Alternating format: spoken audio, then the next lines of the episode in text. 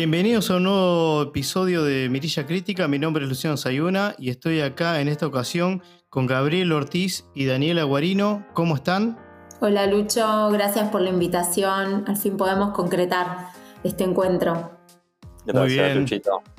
Se nos dio, se puede decir. Finalmente volvimos los tres del éxito. Después del éxito de Triángulo de. ¿Cuál era Triángulo de la Tristeza? De la Tristeza, exactamente. Podemos, capaz, por el estilo de película, la podemos enlazar un poco con esta película que vamos a cubrir, porque me parece que va a dar bastante para hablar. No sé si les parece. Bueno, ya hay un, un nexo que une a ambas películas, que es que, como saben, esta película ganó el Festival de Palma de Oro en el Festival en Cannes como mejor película y fue otorgado por un jurado presidido justamente por el ganador del premio pasado, que fue Triángulo de la Tristeza, del sueco Ruben Oslund. Tu amigo, tu amigo personal, Pitu. Mi amigo personal, que no queda pendiente de grabar de Square, dicho sea de paso, Lucho. bueno, recordemos que esta película es francesa. Si bien el título quizás está conocido en, en inglés como Anatomy of a Fall, el título alternativo acá en Argentina se conoció como Anatomía de una caída, pero el título original es, espero que mi francés no me falle, Anatomy d'une chute. Ese es el título original de la película. Tiene una duración de 150 minutos, como dije es de, de Francia, y está dirigido por Justin Triet. La película está protagonizada por Sandra Hüller, que es alemana. Como hablábamos off the record, Pitu, esta misma actriz, está también en otra de las nominadas a Mejor Película. Claro, de Son of Interest te referís, ¿no? Exactamente, exactamente.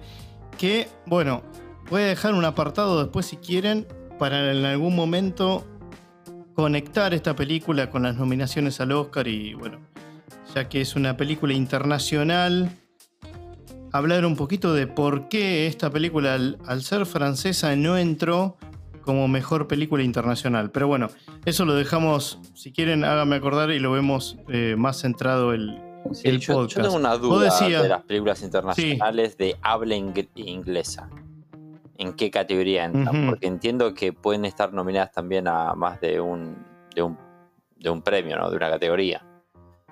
Está bien, Pitu, pero ¿sabes qué pasa? Eh, la película es justamente eh, esta película, y bueno, si querés hablamos de, de las premiaciones, porque vos mencionaste el Festival de Cannes, que recibió la Palma de Oro como mejor película. Después tiene cinco nominaciones al premio Oscar, recibió dos premios de Globo de Oro y tuvo eh, cuatro nominaciones a BAFTA, que son premiaciones del Reino Unido, tuvo siete nominaciones, y recientemente recibió el premio Goya a Mejor Película Europea. A ver, por ejemplo, en los Globos de Oro estaba nominada como Mejor Película de habla no inglesa. La película originalmente es francesa, pero recordarán en el, transcurso de la película, porque nosotros empezamos a verla y en qué idioma hablan. En inglés. Exacto. Sí, mitad y mitad. pero bueno, mitad y mitad. Pero en un momento de la trama se llega a, entender o a contestar la pregunta que, por ejemplo, yo me estaba haciendo, che, ¿por qué están hablando en inglés si la película es francesa? Justamente es por la naturaleza de, la pareja y el convenio que ellos habían hecho justamente entre ellos, de hablar en inglés para tomar un, como poner una, una lengua que sea intermedia entre, entre los dos no sé si se acuerdan de ahora eso. te hago una pregunta, y, disculpa mi ignorancia, ¿no? Si la, si la película fuese solo habla francesa o otro idioma que no sea inglés, ¿puede acceder a otra estatuilla que no sea solamente a mejor película internacional o mejor película? ¿Sabes por qué te lo digo? Porque en, esta edición también nos encontramos con Past Life, una película de habla coreana y un poco de inglés también. Y también entra en, más de uno. Sí, pero la película tengo entendido que es este, de Estados Unidos. Claro, entonces no es solamente habla inglés. No, la película tiene. Quien la produce, digamos. Exactamente. También tiene que ver. Pero igual, igual, bueno, vamos a, vamos a. ya que, ya que lo tocamos, no lo dejemos para después. Primero, demos un poco de contexto de qué, de qué es la película, justamente, y, por eso hablamos de, llegan a ese convenio de hablar en inglés, pero ella, Sandra, es una escritora alemana que vive con su marido Samuel, que también es escritor, es este, francés, junto a su hijo en el medio de los Alpes franceses. Al comienzo de la película vemos algunas situaciones normales hasta que vemos que eh, Daniel encuentra a su padre fallecido de una manera bastante misteriosa. De ahí es donde empieza toda esta historia, en donde, bueno, entra la investigación para determinar si se trató de un suicidio o de un homicidio. Y ahí es que, bueno, Sandra entra en, juicio y demás, que ahora vamos a, a entrar a ese detalle. Pero... Mm, sí, yo diría, yo diría que eh, es una... A ver, eh, lo he leído en algunos lados que dice que es una típica película de, juicio, pero en realidad abarca más que eso. Si bien el juicio es como casi ocupa la mayor cantidad de tiempo, ¿no? En pantalla. Totalmente. Pero también de alguna manera se podría interpretar, digamos, como, como este hombre muere de una caída justamente de ahí el título, pero también podemos ver que otros tipos de caída también estamos ahí diseccionando en, como en esta anatomía, ¿no? Como que de eso trata la película. Exactamente, sí, ahí Dani creo que diste en la tecla y me parece que ahí es donde más capaz le podemos sacar el jugo a la película, ¿no? Tiene la literalidad del título, básicamente, y de lo que trata, que es justamente de una caída, pero también podemos hacer el paralelismo con la caída de muchas cosas que pasan en la película, ¿no? Quizás eh, puede ser la caída de, no sé, de Sandra también en su ser, porque también la película trata de la culpa, de la verdad. Sí, tal cual, del matrimonio. Del matrimonio. Eso para mí, el tema, el tema de los vínculos es muy, muy importante para mí. Totalmente. En, la narración, ¿no? coincido, coincido. Yo creo que estamos ansiosos por hablar de un montón de cosas porque la verdad, todo esto que estamos tirando son un poco varios de los temas que seguramente, o no seguramente, vamos a estar charlando y discutiendo a ver qué pensamos cada uno.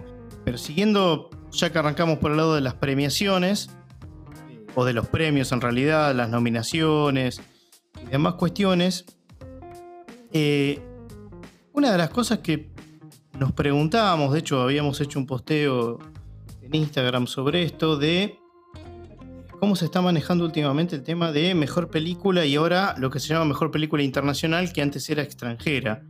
Mencionábamos The Zone of Interest y de alguna manera, y si vemos a la historia, en teoría, y puede ser que este, este podcast, no sé cuándo será publicado, pero cuando sea publicado puede ser ya antes a la premiación o posterior, espero que sea antes, pero de alguna manera nos están spoileando de que The Zone of Interest al estar nominada como mejor película internacional, ya prácticamente ganó esa categoría porque también está nominada como mejor película, cosa que, por ejemplo, esta que estamos grabando, no está. Sí.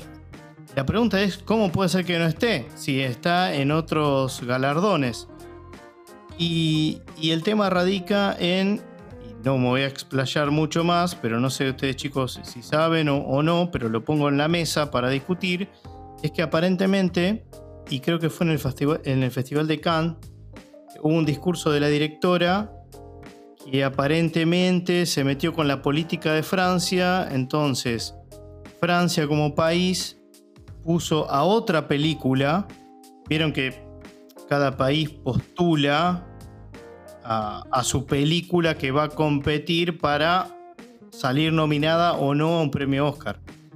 Y pusieron, decidió presentar otra película llamada A Fuego Lento. Eh, para mí eh, hay dos cuestiones que, van de la mano.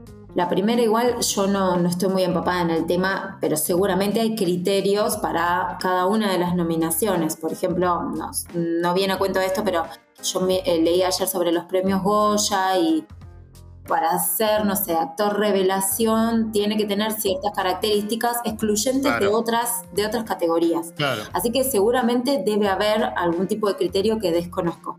pero sin dudas, aparte de eso, se sabe y bueno, da para hablarlo exclusivamente en un tema eh, que... Un podcast especial. Exacto, de entregar los premios muchas veces no tiene que ver con lo que al mayor público le gusta, ni lo que en general uno considera, no sé, criterios estéticos o de, o de relato. Tiene que ver un montón del entramado político, de, estas cuestiones que vos decís, Lucho. Así que en realidad es una, una gran incógnita. Pero fíjate, fíjate Dani. Más la atención, Lucho, perdón que te interrumpa. es que es como que se pierde ya la intriga qué película va a ganar, ¿no? Si una está, una película de lengua extranjera está nominada a mejor película, prácticamente ya se sabe quién va a ser el ganador de. y sí, porque si no tendría que, si no tendría, si no tendrían que estar las otras. Sería irrisorio que una película esté nominada en las dos categorías y otra que no le esté, o sea, que, que le gane a la que esté a mejor película. Es una cosa irrisoria. Y ha pasado en todas las ediciones anteriores. Sí, eso iba a decir, habría que buscar eh, eh, estadísticas. No, es que tengo el dato. Ah, bien, Lucho, bueno. es, que, acá tengo el dato. Acá tengo el dato. La, la, entrega pasada, All Quiet on the Western Front, ganó a mejor película extranjera o mejor película internacional, ¿sí? que a su vez estaba nominada, esta misma, a mejor película, es decir, obviamente va a ganar a internacional si ya está nominada a una categoría que es superior, porque a ver, convengamos que Best Picture sí, sí. es el máximo galardón. tope de todo, es el máximo galardón. En 2022 pasó con Drive My Car, en 2019 pasó con Roma, es decir, todas esas películas no solo fueron nominadas en su categoría de internacional, sino que también fueron nominadas a Mejor Película. Y ni hablar en el 2020 el caso de Parasite, que se llevó ambas categorías. Con lo cual digo, no debiera ser la excepción de Zone of Interest. Sí, una, lástima porque está nominada la, eh, la, Sociedad de la Nieve, que es excelente para mí y es mucho mejor que totalmente. pero bueno. Totalmente. A ver, yo no vi de Zone of Interest, pero lo que llamó la atención es que Anatomy of a Fall, siendo internacional, no haya estado en la, categoría internacional y sí en la de mejor película. Es medio raro. Y esto se debe, aparentemente, por lo que estuve buscando, a que Francia, bueno, en realidad sí se debe a esto, optó por otra película francesa para que compita eh, digamos, para que sea, para que compita a la nominación a los Oscars, ¿me explico? Entonces, dejando de, dejando de lado a Anatomy of Fall. Ese fue, esa, la, esa es la cuestión, porque si no, no tiene mucho sentido. no. Después, para lo que es mejor película, sí es una cosa abierta que, bueno, cada uno, ahí, bueno, el jurado, la academia, elige a quién, a quién poner, pero digamos, después los países eligen a qué película qué películas postulan desde su país que consideran, como pasó en Argentina cuando fue El secreto de sus ojos y, bueno, otras películas que han pasado por ahí. Así que eso es bastante interesante. Eh, ahora, bueno, ¿les pareció, qué, les pareció la peli? ¿Por dónde quieren arrancar? Eh, Perdón, perdón. Dani, adelante. Ah, bueno, me dan la palabra. no, yo iba a decir, ahora, ahora vos resumís, Pitu, si querés. Eh, pero hablando esto de los premios, que es una época, a mí me, entusiasma, pues, coincide con el fin de las vacaciones y demás, eh, de, ver qué películas están nominadas, más allá de considerar todos estos criterios que a veces son medios como arbitrarios, pero si no hubiese estado nominada, no sé si hubiese visto esta película, así como, como que no, no sé si me atraía. ¿Y maestro? Bueno, yo esa la abandoné. Yo esa la abandoné, así que no, te, no, sé. Eh, pero aún, así me gustó, a mí me gustó. Anatomía de una caída me gustó, me entretuvo como para arrancar. Y ahora si querés contar de qué trata. No, bien, eh, sí, siguiendo un poco con, la trama de este drama judicial, eh, arrancamos viendo a, Sandra, que intenta dar una entrevista a una joven para su tesis de grado, pero surge un ruido muy molesto de, la música de Samuel que impide llevar a cabo esta entrevista, ¿no? Y la música en cuestión es un loop que te es ensordecedor, digamos, de una música instrumental, pero que la verdad que es bastante molesta, que nada, los obliga a, cancelar la, entrevista. Yo estuve con esa musiquita bastante tiempo en mi cabeza, debo decir. Es molesta, es, logra, es, muy molesta. Es alegre pero molesta, sí. La música la pone Samuel porque está arreglando el chalet para convertirlo en un Airbnb, dado que tienen problemas económicos el matrimonio. Eh, creo que por, un accidente bueno, que, dañó de manera irreversible el nervio óptico de su hijo Daniel, o Daniel. Eh, como hoy en día, eh, como era profesor en ese entonces y no le alcanzaba el dinero, deciden acondicionar su casa para hacer un Airbnb, ¿no? Y el punto que, bueno, cuando Daniel lleva a pasear a, a, su perro Snoop y la chica que entrevistada entrevistadora, eh, Zoe creo que era, eh, se va y el niño regresa, se encuentra a su padre tirado en la nieve con una herida mortal en su cabeza, ¿no? Y es donde se desata toda la película para saber si fue un accidente y se golpeó desde el segundo piso del chalet o alguien lo golpeó y lo lanzó eh, por una ventana del mismo lugar donde estaba acondicionando el Airbnb. Bueno, algo que encontré interesante, por ejemplo, es este, a, la, actriz protagónica. Eh, que, leí exactamente, Sandra Hewler, que nada, recibió la indicación de que interpretara su, papel en el rol como si ella fuese inocente. Sí, de hecho ella, durante la, durante la filmación y eso, tenía la curiosidad de saber si al final iba a ser algo que ya ha pasado en varias películas, como para también al, actor darle esa pizca de, curiosidad y de incertidumbre, de que quería saber si ella finalmente iba a ser inocente o iba a ser este, culpable. Ahora, la pregunta, y esto un poco conectando con lo que decía Dani al, al principio, más allá de que yo en lo personal me picaba la curiosidad de saber si al final te iban a mostrar si ella era inocente o no, el tema es que llega un punto que contando, eh, desnudando ciertas cosas del matrimonio, de ella misma, de los personajes. Ya no sé hasta dónde era tan importante en la película saber si ella lo hizo o no. No sé qué les pareció. Sí, exacto.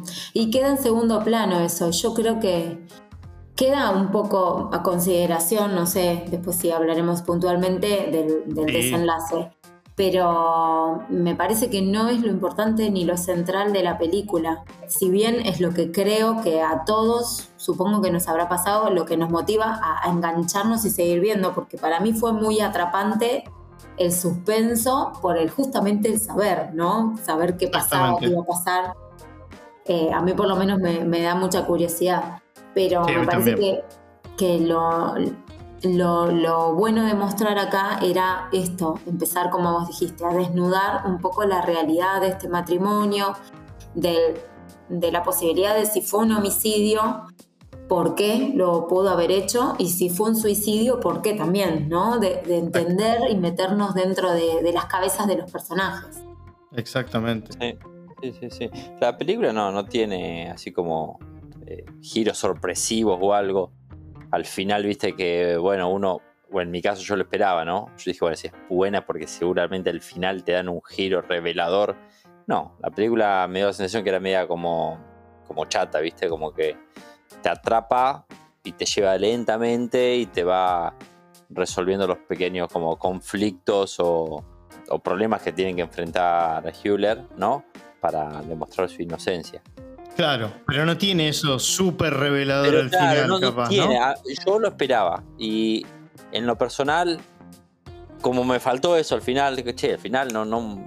Que yo quería, bueno, ya lo podemos decir, ¿no? Yo, yo quería que sea culpable y que lo muestre de alguna forma no, o algo. No era, no era yo pensaba, no, yo quería que sea culpable.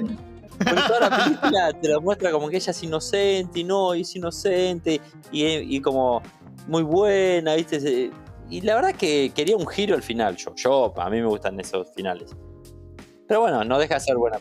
A mí me, gustó mucho la interpretación de, la actriz.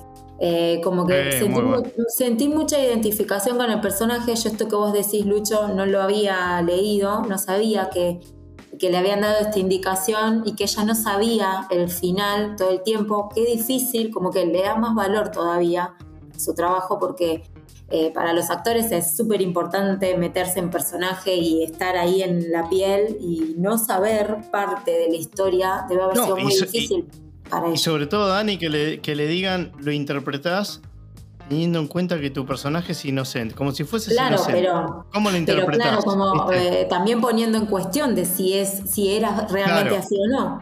Exacto, exacto, eso también, Sí. eso también. Pero está bueno cómo se va desarrollando después en el, bueno, en el juicio, como vos decías, Dani toma un- una buena parte de, de la película que gira, bueno, justamente en torno al, al juicio, en donde Sí. tenemos varios testigos, declaraciones, bueno, ella misma que, que termina desnudando ciertas, ciertos, no sé si decir secretos, pero ciertas cosas muy íntimas de ella, te hacen un poco ponerse también en, en- en su lugar y entender por qué capaz no lo dijo antes y lo dijo después. Por ejemplo, Sí, hubo un par de cosas que ella mencionó, que la mencionó después de que le pregunten ciertas cosas o que le dieran a conocer ciento- ciertos audios, porque otra de las cosas es que el marido...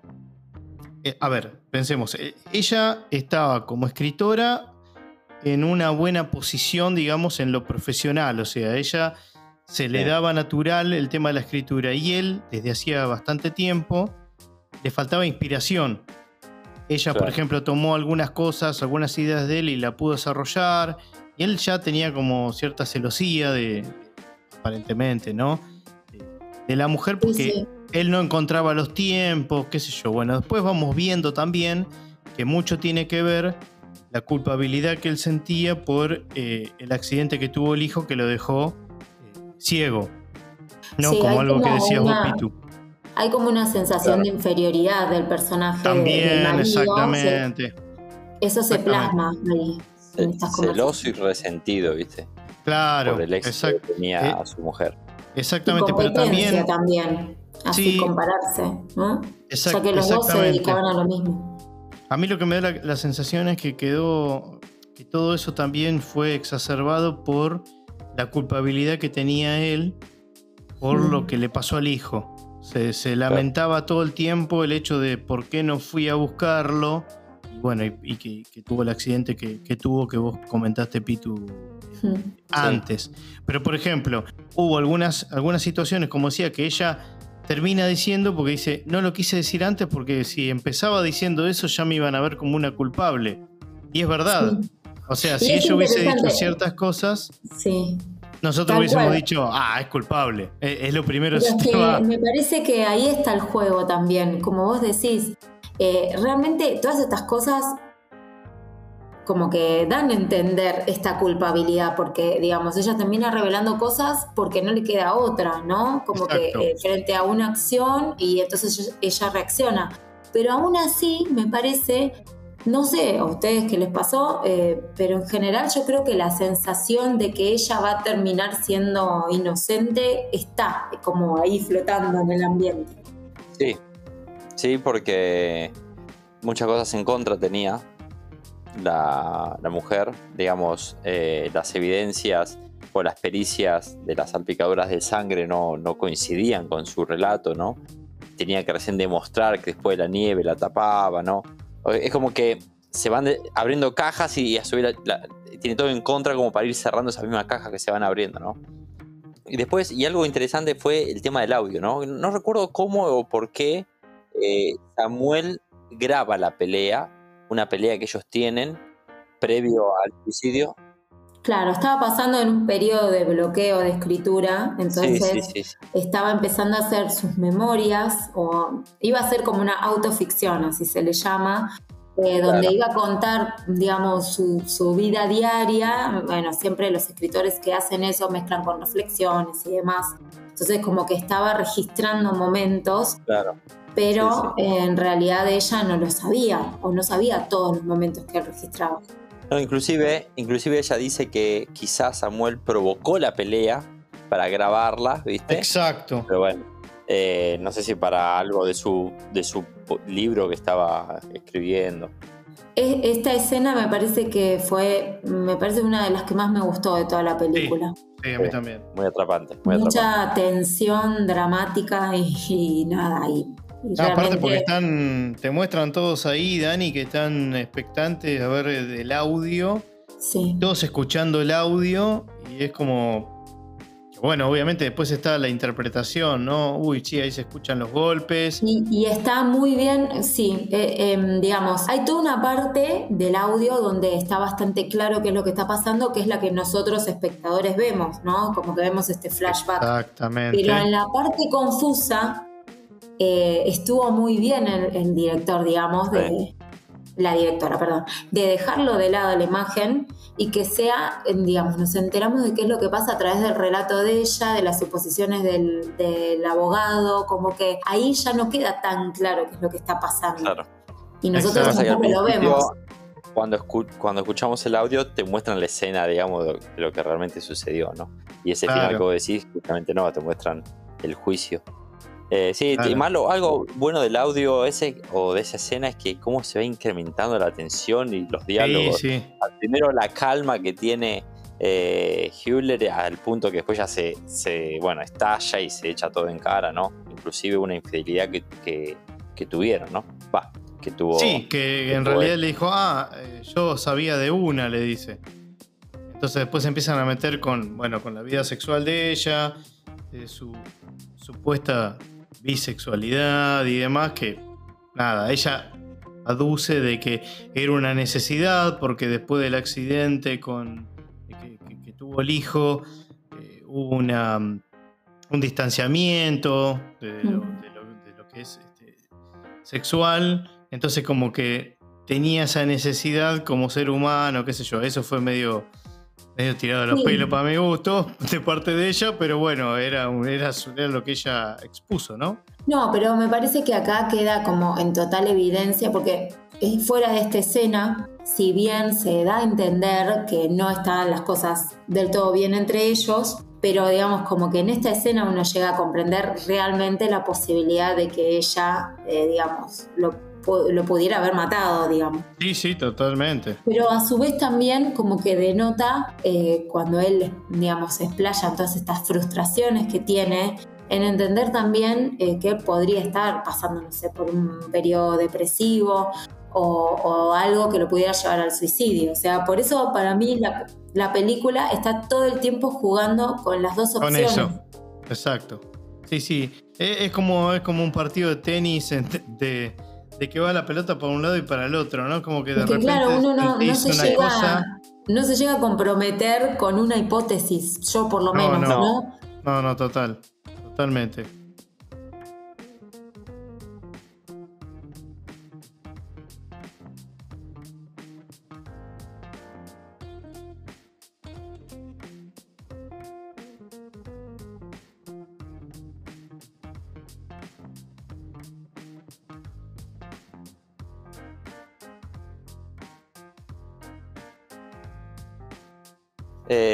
Y después, bueno, la participación del hijo, Daniel, es fundamental, ¿no? Por un lado, queriendo convencerse de que una discusión que habían tenido eh, había transcurrido previo a él salir o posterior al salir, cosa que Perdón, que, perdón, hace pausa acá. Porque me tengo que olvidar. No, ya sé, ya sé lo que vas a decir. Ellos, ellos discuten. Para el pibe dijo que estoy haciendo memoria de la peli. No, primero el nene dice, dice el nene que no estaban discutiendo, que estaban hablando. Pero cuando hacen la prueba, claro. Eh, ahí digamos como la recreación, eh, no había posibilidad por, la, por el volumen de la música de que estuvieran hablando. Si él estaba donde decía que estaba, entonces después él dice que estaba en otro dice que estaba adentro, claro, sí, sí, sí. Eh, bueno, vuelvo a... No sé cómo arranqué diciendo esto. ¿Cómo había arrancado diciendo eso? Dijiste eh, que la participación del nene empezaba desde ah. ese lado, ¿sí no? Sí. Otra cosa eh, que me llamó la atención es cómo la participación del hijo quiere como eh, dar claridad a la inocencia de, su mamá, ¿no? Primero, cuando testifica que él había escuchado, digamos... Uy, se cortó. Pitu se cortó y yo sigo, no sé cómo. Está hablando solo.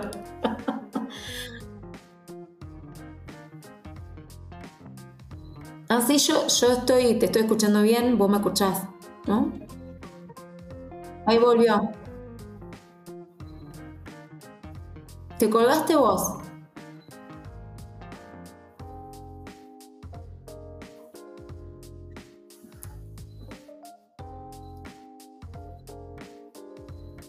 En el mío sí aparece grabando.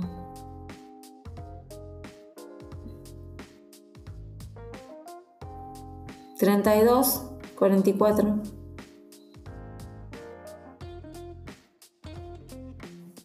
Bueno, esperamos.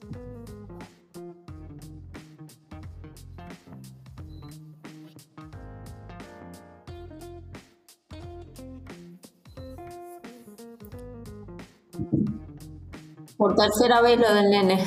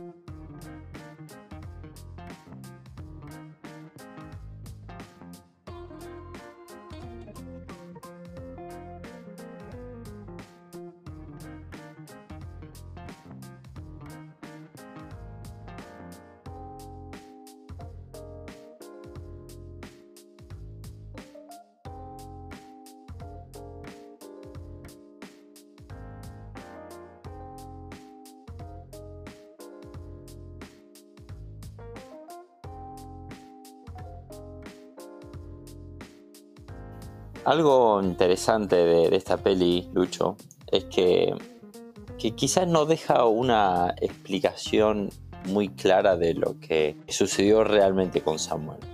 Si bien se quiere dar a entender que Sandra es inocente, hay algo que por ahí no queda del todo claro con el testimonio de, de su hijo, ¿no? Que no sé si, no sé por qué, si será conflicto de intereses o porque por el apego que tienen con la madre, que, siempre está a favor de ella, ¿no? Y bueno, nada. ¿Vos, estás de acuerdo con eso, Dani? ¿Te parece lo que dice siempre, porque te acordás en esa escena donde le pide a, él, le ponen a esta chica, no sé qué nombre tendrá acá, como si fuera, viste, un asistente social, algo así. Exacto como para mediar y en un momento le pide a la madre que se vaya de la casa. O sea, como que el nene también entra en contradicción. Sí, sí, pero ojo, lo hace, lo hace para poner a prueba este plan que él tenía en mente de envenenar al perro con una sustancia de un vómito, digamos, eh, al que había encontrado una vez, el producto del padre, ¿no? Sí, del, Ah. del intento de Exacto, suicidio, o sea, ¿no? Según lo que cuentan. Supuestamente el padre se quiso suicidar en el pasado, tomó unas pastillas, un exceso de pastillas, vomitó, el perro es, Snoop, ¿no? Eh, se comió ese vómito y estuvo muy mal. Entonces, eh, a costa de que le pidió a la madre que se, que, se fuese, que se fuera, quiso darle de vuelta las mismas pastillas al perro para saber si reaccionaba igual y de, de alguna forma intentar convencerse de que, nada, que el padre realmente se quiso eh, suicidar en ese mo- momento y, y- y tuvo los mismos efectos que... Claro, eso Que fue ahora clave después en la fue, ¿no? película. Yo no.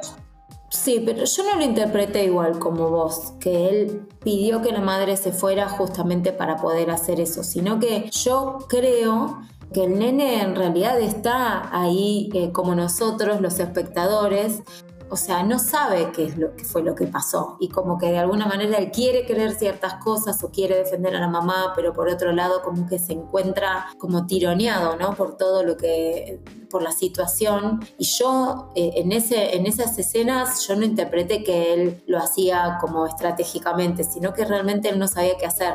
Porque también hay una conversación que yo estaba tratando de recordar, no la tengo la peli para, para rever eso, eh, cómo fue exactamente la frase que le dice a esta chica, más bien que la chica le dice a él, algo así como que cuando uno no sabe la verdad, lo único, eh, lo, lo único que puede hacer es creer en ciertas cosas, ¿no? Como que, como manipular la verdad. No sé exactamente cómo fue la frase, pero eh, que tenía... ¿Vos te acordás, Lucho? No. No, no, no, no, no. No, no, no, pero sé a lo que vas. Y entonces, para mí, después eso desencadena al final, ¿no? Donde él, eh, donde está esta escena que a mí me encantó, donde él revela esa conversación con el padre, otra cosa como Sí. sacada ahí de la galera, como hablábamos al principio, ¿no? De las cosas que se iban sucediendo. Y para mí una muestra también de que hay algo de ahí que yo no me lo creo, es que eh, la directora decidió que en la escena que nosotros vemos, nos las deja ver esa escena, pero la voz es la del nene. O sea, eh, está como hablando el padre, pero en realidad es la voz del nene. Vos decís cuando le dice que Scoop, no, eh, no Snoop era, no Scoop. Que no va a estar siempre. Snoop no va a estar claro. toda la vida que yo y él dice, él estaba hablando de, de sí mismo. O sea, el padre Sí. estaba hablando de, de sí. Claro. Como que vos descrees de que eso haya sido así, Dani. No, yo eh, como que a mí es, esa escena me hace entrar en duda eh, el final de la película. Mm. Si bien, digamos, uno llega al final, la declaran inocente, no termina ahí la película, porque como dijimos al principio, el, el tema no era eh, si es inocente o culpable, ¿no? Sino poder entender todo este proceso. Pero eh, todos, digamos, necesitamos un cierre siempre para, las, para todos los dilemas. Y como que en el fondo todos nos, más allá de que la película por ahí pasa por otro lado, nos quedamos pensando en la resolución. Y no sé, supongo que será una cuestión un poco de interpretación, ¿no? De cada uno. A mí no me queda cerrada, digamos, Claro. la historia en la inocencia. Bueno, ese No, testimonio no, no, fue tampoco. clave para dar por inocente a la madre.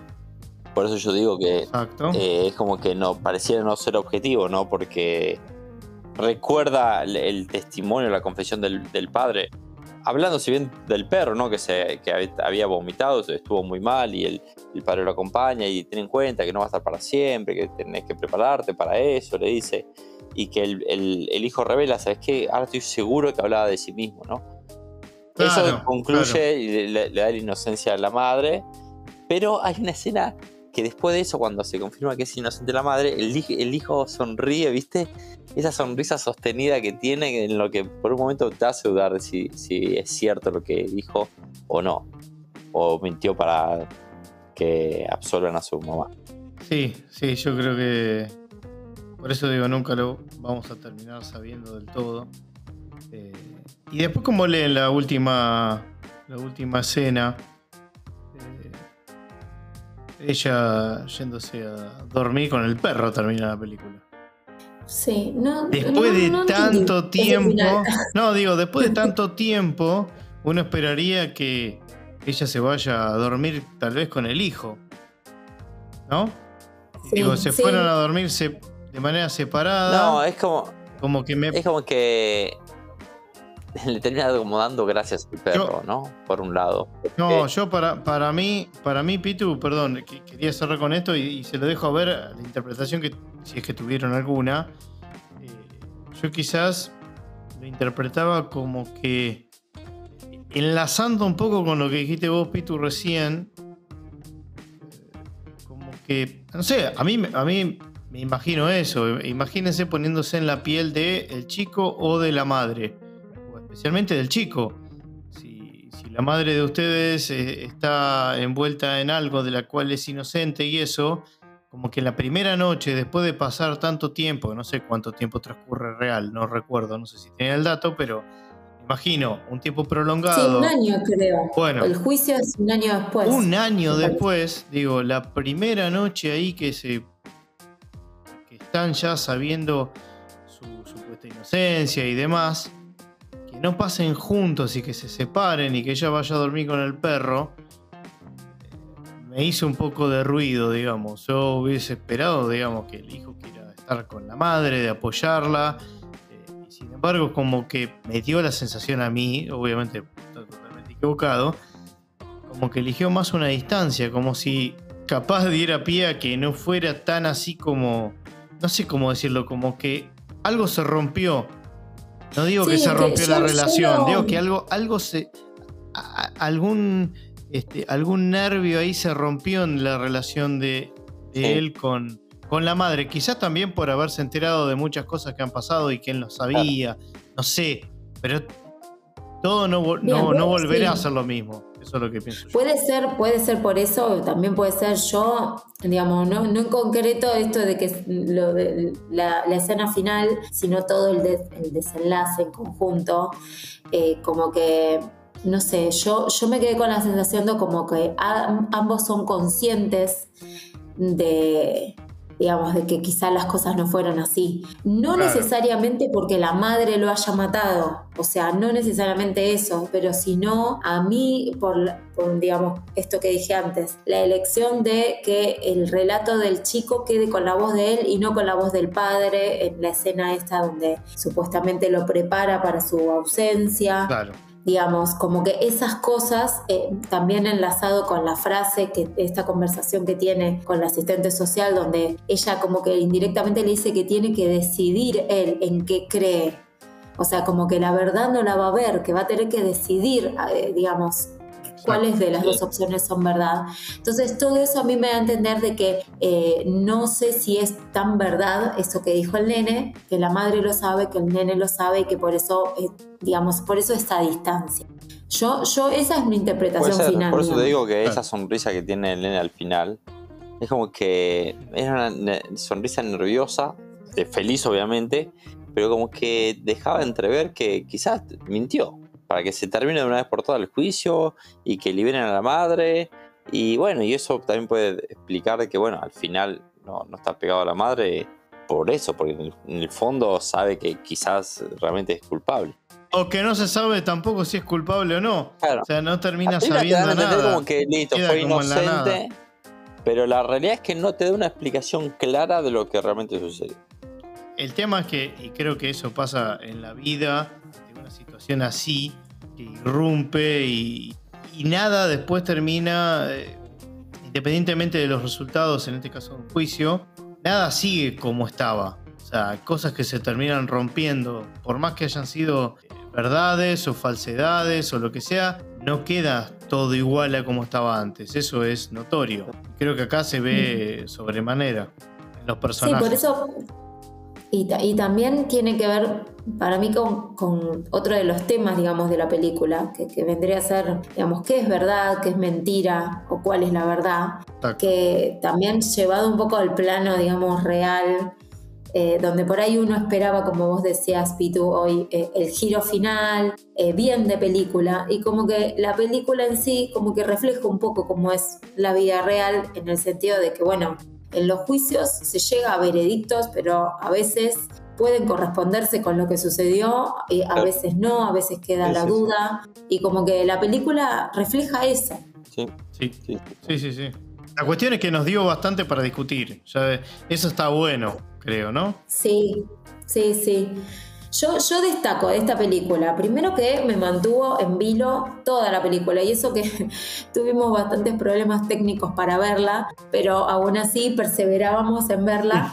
Y, es muy eh, llevadera, atrapante y, y eso que es muy dialogada, porque hay, digamos, escenas muy buenas del juicio donde, digamos, eh, se lucen eh, actores secundarios, ¿no? los abogados y demás, eh, pero que, que, son atrapantes, ¿no? Y eso que también hay mezcla de idiomas, o sea, hay como muchas cosas que podríamos decir que a priori como que dificultan un poco, pero me parece que funciona bueno, eso del idioma, déjame agregar algo.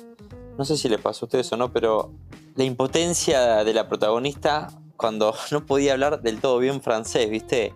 Y tenía ah, al abogado de que la acusaba y que le, hacía preguntas. y la mina se quería explayar y, con la dificultad del idioma, ¿viste? Le generaba esa impotencia, ¿viste? Eso también estuvo, bueno. Sí, que en un momento le pregunta cómo es que se dice tal cosa. No me acuerdo qué palabra. Le pregunta al que está al lado cómo se decía, al, abogado de ella, cómo se decía tal palabra para seguir adelante. Sí, sí. Coincido con Dani, a mí la película me, pasó lo mismo, me, me entretuvo. Película sin altos sobresaltos ni nada, viste, revelador como yo hubiese preferido. Pero es una, buena película. Pitu, me parece que me parece que Pitu de los tres es el que más le baja el precio. La peli. Ahora lo vamos a ver después cuando demos las calificaciones, pero. Pero sí, a ver, yo también quiero agregar eso, que me pareció entretenida, me pareció que si bien nosotros siempre estamos hablando de las duraciones de la película. Y si vemos las nominadas a mejor película, son todas películas que duran más de dos horas. Dos horas y media, dos horas y cuarto. Bueno, ni hablar la de, la Scorsese con tres horas 26. Oppenheimer tres horas. Bueno, son todas películas. Bueno, Past Lives creo que es la única que dura una hora cuarenta y me parece. Estoy apelando a mi memoria. Después todas las demás de mínima son dos horas. Sí. Dos horas, dos horas y cuarto, dos horas y media. Pero bueno, en este caso podemos decir, más allá que no es la duración que más nos, agrada, que eh, no tiene metraje de sobra. O sea, está, está justificado. No, no, no.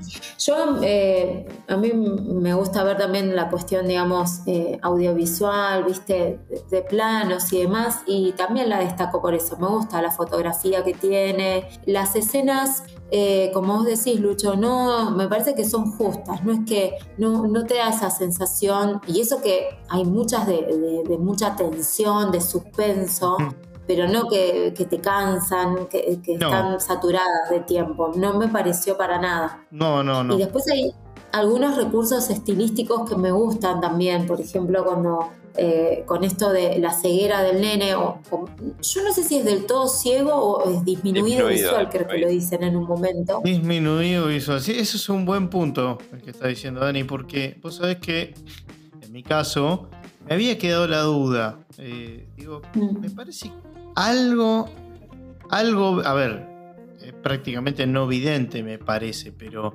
pero como que no es del todo, no es un 100%, me parece o me pareció. ¿Y porque él explica cuando dice primero lo de las cintitas, que al principio... Sí. Eh, que se usaba como ciertos marcadores para tocar, que después no los necesitó, un poco por práctica, pero yo también entendí, pero capaz que entendí mal igual, ¿eh? como que por ahí después digamos, ese problema como que no fue tan grave, pero eh, me parece que esa ceguera, por un lado, o, o, disminución, lo que sea, digamos, contribuye a la historia primero para generar el conflicto de la pareja y segundo, porque no sé si el, eh, testimonio del nene hubiese sido lo mismo o tan importante. Exactamente. No hubiese sido así. O sea, lo necesita la historia para, funcionar, digamos. Exactamente, sí. te agrego algo, ¿no? Eh, un detalle de color también. La primera vez que, Daniel o Daniel se, se, para en el estrado para eh, responder preguntas de la fiscalía, viste que notaron que la cámara gira en lugar de los abogados y el chico gira la cabeza, ¿viste? Se va mirando de un lado hacia otro y, el chico va reaccionando a las preguntas o, escuchando porque no, no ve del todo, ¿viste? Y lo que termina generando como confusión, ¿viste? Creo que esa escena de confusión es lo que termina siendo la película, ¿no? Que te va Yo creo- confundiendo con los hechos y lo que realmente sucedió. No, pero para mí es para ponerse en la piel del personaje, porque digamos, nosotros por ahí tenemos un plano donde estamos viendo, no me acuerdo ese plano en particular, pero cuando él gira la cabeza y la cámara gira con su cabeza es como para ponernos en el lugar Sí. del nene, me parece, creo que ¿no? sí. De que, bueno, Sí, pero para mí es, es un detalle Dan. importante porque arranca, arranca el juicio, él empieza y, y- y el nene en ese momento que todo es confusión, mira por un lado, mira para el otro, Entendé, eh, entendé que con Dani te vamos a refutar todo lo que estés diciendo de la película. somos el team, el team Sí, eh, de, No, de Pitu. anatomía. Ho- Hoy te vamos. Sí, sí. yo le voy a bajar el promedio. hoy. Estás decidiendo en este instante bajarle las mirillas. Este, bueno, pero otra cosa que, que destaco y que creo, la película está nominada a mejor guion, ¿no? ¿Puede ser? ¿Está, está nominada a mejor guion o no? Porque es algo que, bueno, se destaca, ¿no? Eh, en esta película.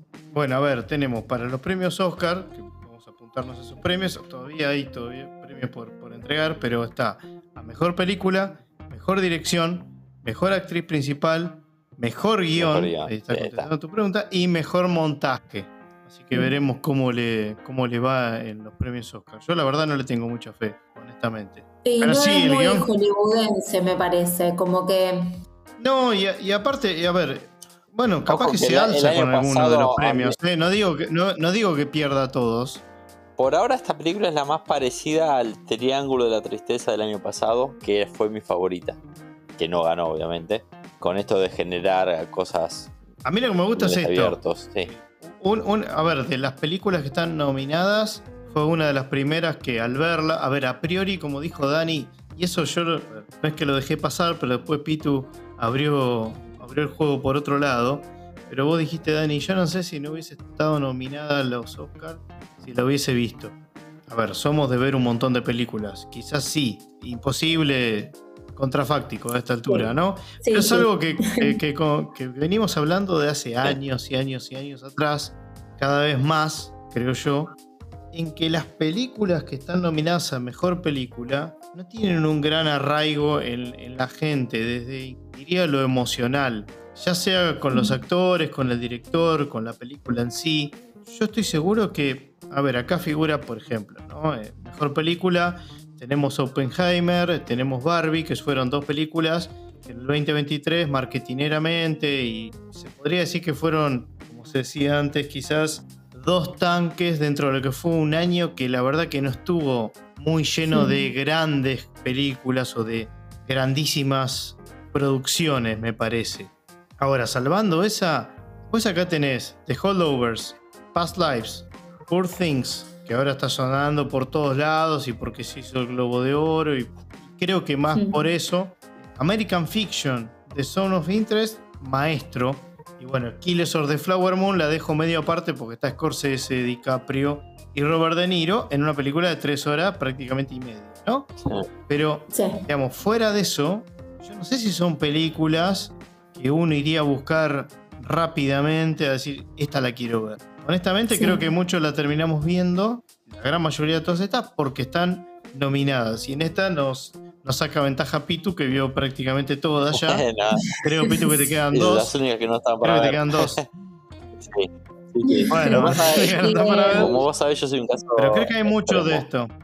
Yo hace años que veo eh, todas las películas de los Oscars, no solo quizás la- a la nominadas a mejor película, sino también a, a aquellas que están nominadas a mejor actor de reparto o actor principal. Y en este caso, respondiendo a tu pregunta, si no hubiese estado nominada, no sé si lo, lo hubiese visto, te soy sincero.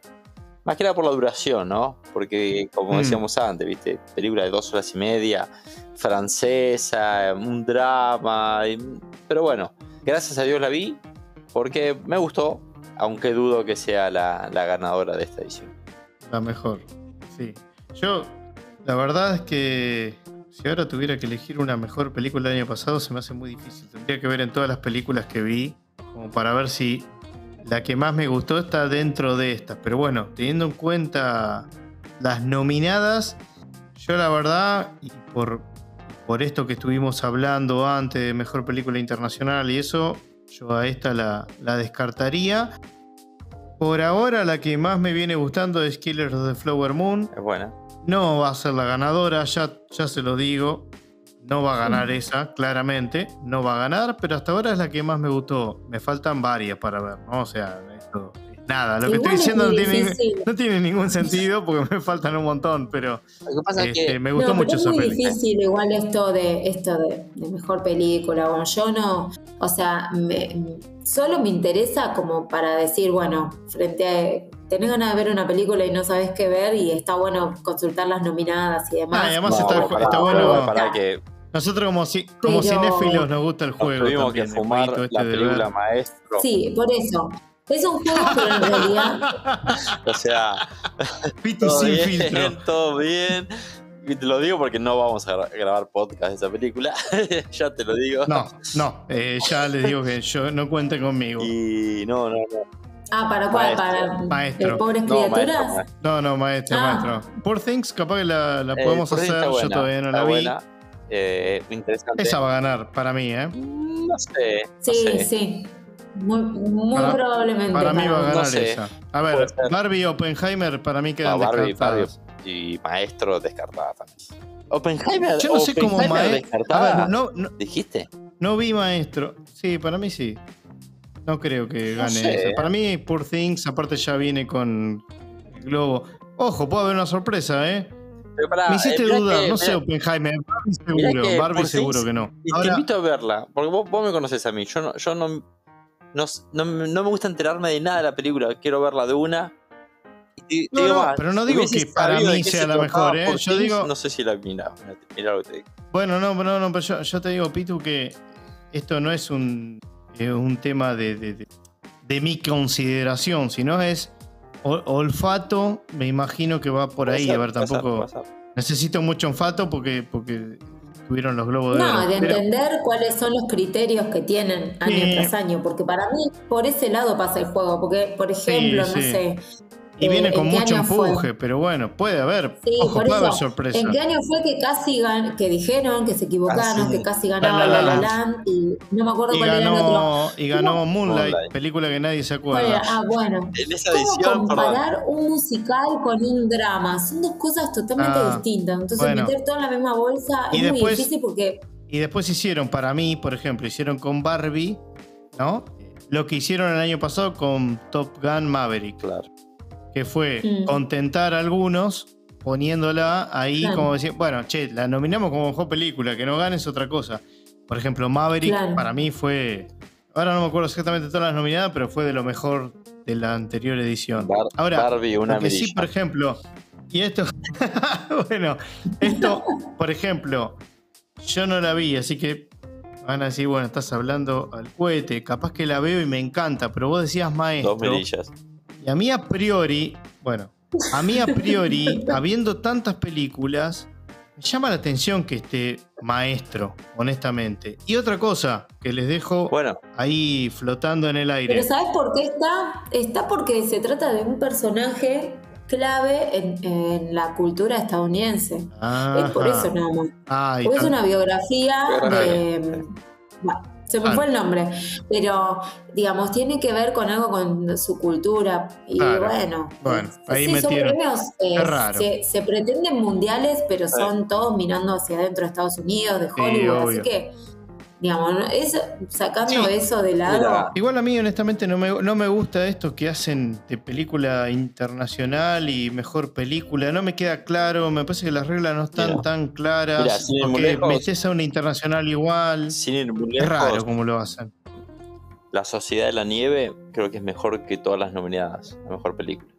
En mi. Bueno, ahí diste en la clave. Por ejemplo, la sociedad de la Nieve me Es encantó. excelente para mí. Tendría para mí que para mí tendría que estar nominada acá, pero tiene- claramente que- no puede estar nominada porque está de Son of No, no, no, Interest. El, No- el no tema puede es que eh, críticos de la academia dijeron que eh, a la película La Sociedad de la Nieve le faltaba más protagonismo eh, a mujeres y que haya más diversidad de géneros. Cuando es un hecho histórico, no tiene sentido, pero al margen. Y no sé si considera la academia para nominar, ¿viste? Por eso no, no, no. Pero bueno, este, para mí eh, esa es No, no, mejor que todas las que están nominadas. Y otra que también me y sorprende- por ahora son las que más me gustó. Bueno, se viene otra, otra mirilla crítica de la puede Sociedad de la ser, puede Nieve.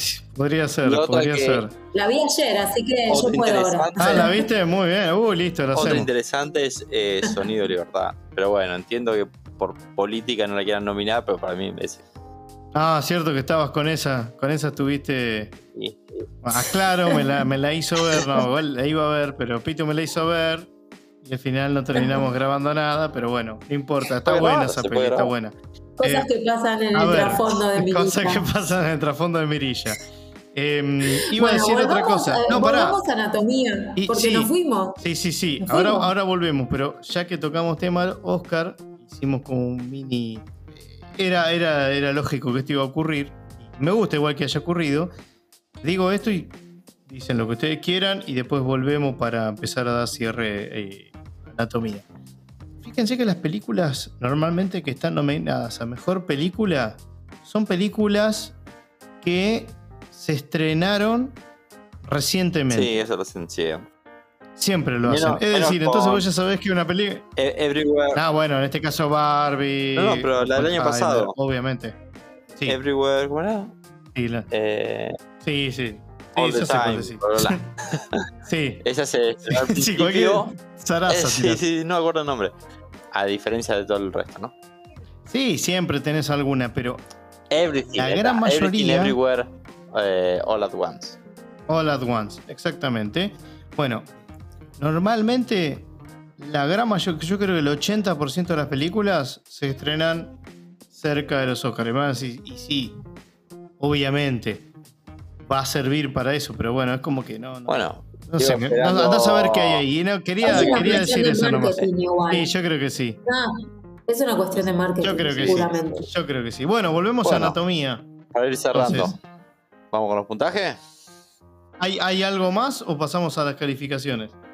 No, creo que hemos hablado y hecho nuestra anatomía de la película. Literalmente la anatomía. Bueno, entonces pasamos a las calificaciones.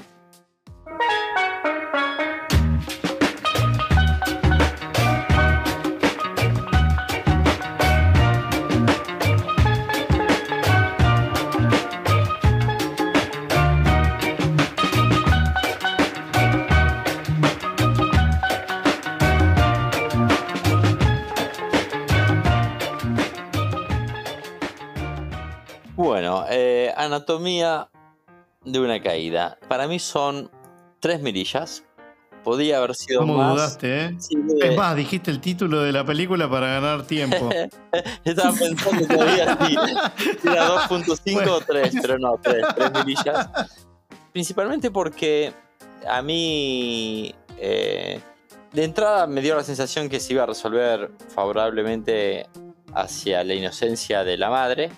Y si bien eso no es lo importante, sino todo el, trasfondo y cómo se va desarrollando la película, me quedé con las ganas de, un. Nada, de que se confirme que realmente ella había sido la asesina. No sé, tenía la esperanza de que, se, que sea así, contra todo pronóstico, digamos. Y, y el, y el hecho de que no, no haya sucedido de esa forma, bueno, hizo que sea una película común, lenta, pero sin muchos sobresaltos. Así que tres mirillas sólidas. Muy bien, Pitu.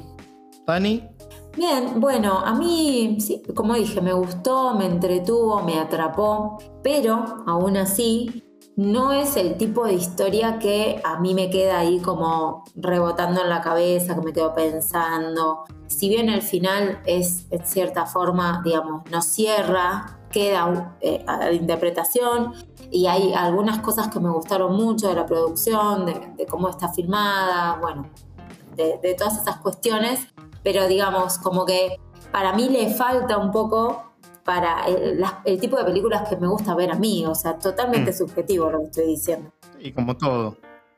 Pe- sí, exacto, como todo. Pero bueno, estoy también, estaba dudosa, pero le voy a dar también tres mirillas. Tres mirillas. Mira vos, hubiese pensado que, le hubies- que ibas a poner más puntaje que Pitu. Al final, Yo Pitu también, fue mucho yo ruido que pocas nueces. iba a poner menos igual, ¿eh? Sí, sí, al final lo- tanto que se hizo el duro la durante todo el podcast. momento. La subí en parece. último momento. Sí, sí, sí. Lo subí. Después de de tiró el ustedes, título de la la película. quise valorar un poco más la peli. Y dije, bueno, le subimos media brilla. bueno, en mi caso, al final termino poniéndole más puntaje yo. 3.5 mirillas. La verdad que me gustó, me parece que está un poquito por encima de lo normal, de, por lo default, pero obviamente como el puntaje lo indica, tampoco me parece que sea la película. Sí, me parece que puede estar bien, que esté entre las mejores, sí, probablemente. Repito, después de un 2023 que la verdad que habría que revisar, chicos, pero no sé, hay un montonazo de películas y seguro que hay un montón de películas que tampoco vimos, pero dentro de las que vimos, que sean del 2023, no sé si hay mucho, mucho superador. Así que nada, me parece que está bien la nominación, me parece que es una buena película, es una buena peli para ver, pero que, bueno, no me parece que le alcance para, para estar, diría, ni siquiera en el top 3 quizás, siendo así. No, no. dichoso. Consulta No, para sí. Mirilla. ¿Hay alguna que tiene cuatro mirillas de las mirilla. nominadas? Para mí lo hay. Para mí hay una. Eh, sí, Killers of the Flower Moon, eh, que no la hicimos, no sé si la haremos, supongo que no a esta altura, pero para mí esa tiene cuatro mirillas, solidísimas. Hay una que para mí, Es la única... en mi opinión, no. para mí le saca media había puesto dos Killers of the mirillas. Flower Moon. Te lo voy a dejar con intriga. Te voy a dejar que mires todas y saques tus conclusiones. Bueno, vamos, vamos hay a una ver que entonces. para mí está medio escalón por encima de Killers of the Flower Moon. Que no es Oppenheimer. Ok. Ya prácticamente tenés sea, todo. Bueno, estaría bueno. Olfateo que es de Eh, Hollowers. De. Hollowers, exactamente. Vos, eh, vos, Lucho, que hablas, haces este análisis de las películas como para cerrar lo último que digo. Eh, no, eh, a mí me pasa que ya ver realmente una película que dura cerca de las tres horas me, me Ah, tira abajo. Ah, Eso que estamos en un contexto donde todo está tendiendo a ser más corto. No sé por qué las películas están Tienden. tendiendo a ser más largas. Totalmente. Y, y uno las ve y realmente podrían ser más cortas, tranquilamente. Yo muchas de las que vi tan Moon, extensas, tres horas y media. eh, no sé quién la vio de un saque. Escenas eternas. Sí, no, eh, realmente habría que volver a apelar a, a esto, a, a que haya más condensación, no sé. No, Sí, sí, no, total- bueno. totalmente, y esto creo que lo estamos hablando en... No creo que me estén escuchando No, no. los eh, directores de cine. No, no, seguramente que no, pero esto lo estamos hablando creo que casi todos los podcasts, nos vemos medio empujados a hablarlo, pero sí, coincido. A ver, Killers of the Flower Moon, la- contradictoriamente a mi pensar y al pensar de nuestro también, vale la pena creo cada minuto de la película. Ahora, obviamente que igual se podría haber hecho en dos horas y media, sí, quizás en dos horas también, no lo sé, pero fue hecho en tres horas y media está aprovechado cada escena. O sea, no tiene cosas que vos digas, no, esto hay 15 minutos acá que estuvieron de más. Está bien hecha. Pero no, no me da muchas ganas de decirlo porque si no es como que estoy impulsando a que las películas sean así largas. Y no. A ver, no, me imagino. obviamente, No me imagino, Dani, Bueno, tres horas y media en el cine yo. La verdad, no. sí. Ni siquiera en mi No, casa hay mirando la- yo tengo que ir al baño entre hora y media. Yo la vi, yo la vi, do- yo la vi en dos partes, lo que nunca hago. Pero, ¿por qué? Para el bien de la película y el bien mío, por supuesto. Así le podía poner atención plena a, todo el metraje, porque quizás podía aguantar dos horas, dos horas y pico, y después quizás la última hora se me iba a hacer larga, no porque la película sea aburrida, porque la verdad que a mí me enganchó un montón, pero por una cuestión hasta natural, diría, de, de desgaste, de, de estar tanto tiempo enfrente de una pantalla, más todo el desgaste que tiene uno en el día, podía ser agotador la experiencia. Entonces preferí disfrutarla en dos partes. Por ahora es la película que más me gustó, repito, es la que más me gustó a mí y sé que tiene cero chance de ganar, pero es por ahora, repito, por Todo puede ahora ser igual. es la que más me Todo gustó. puede ser. Pero sí, tendrían que tener, eh, la, la otra vez Pitu me lo decía, ¿no? Un poco más de poder de... No me acuerdo exactamente la palabra que dijiste vos, Pitu, pero este, como de... Condensación. Sí, sí, de- de, de- de resumir síntesis. algunas cosas, de Síntesis. síntesis, claro. Sí, sí, sí, ser más Sí. concretos eh, y no dar tantas vueltas. No sé por qué las hacen tan largas, la verdad.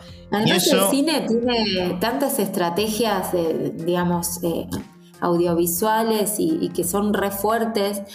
eh, que- Totalmente. Que, nada, que hay que aprovecharlas. La elipsis, bueno, no sé.